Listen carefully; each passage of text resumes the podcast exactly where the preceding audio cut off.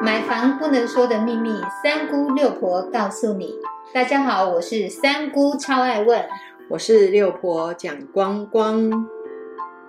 买房一百问第五十八问：人生的第二户怎么来？当你已经有了第一户房子之后，到底该不该开始规划第二户房子呢？一起来听一听六婆宝贵的建议。第一户呢，都是每一个人哦的一个里程碑。有了第一户，你要不要规划开始有第二户呢？如果你今天没有更好的理财想法啦，或者是你也不知道怎么投资去做你的财务的一个规划的部分，六婆会劝大家，你可以开始去规划。第二户的部分，不要放弃有第二户的一个想法哦。这个时候，你脑子里绝对不要出现几个部分哦，几个字叫做“不可能”“办不到”“想太多”。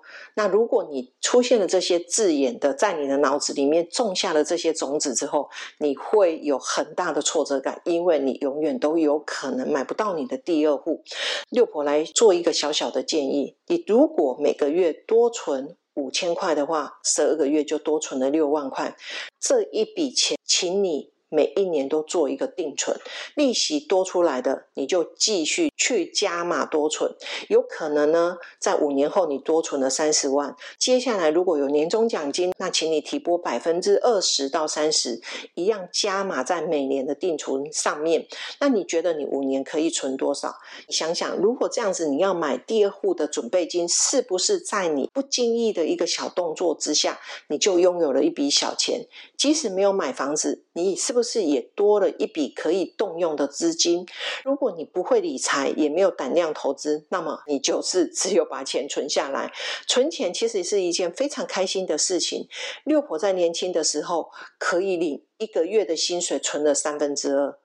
讲这些，事实上是要鼓励大家，就是如果你的起心动念是真的想要买房子，那你就是要从你日常的有限收入之下去做无限的可能。你没有存钱，什么都不可能。有这个想法，就是要行动。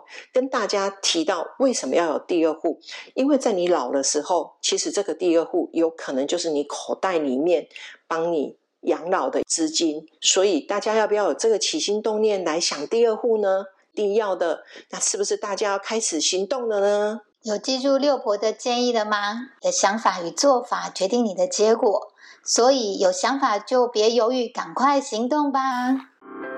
谢谢您的收听。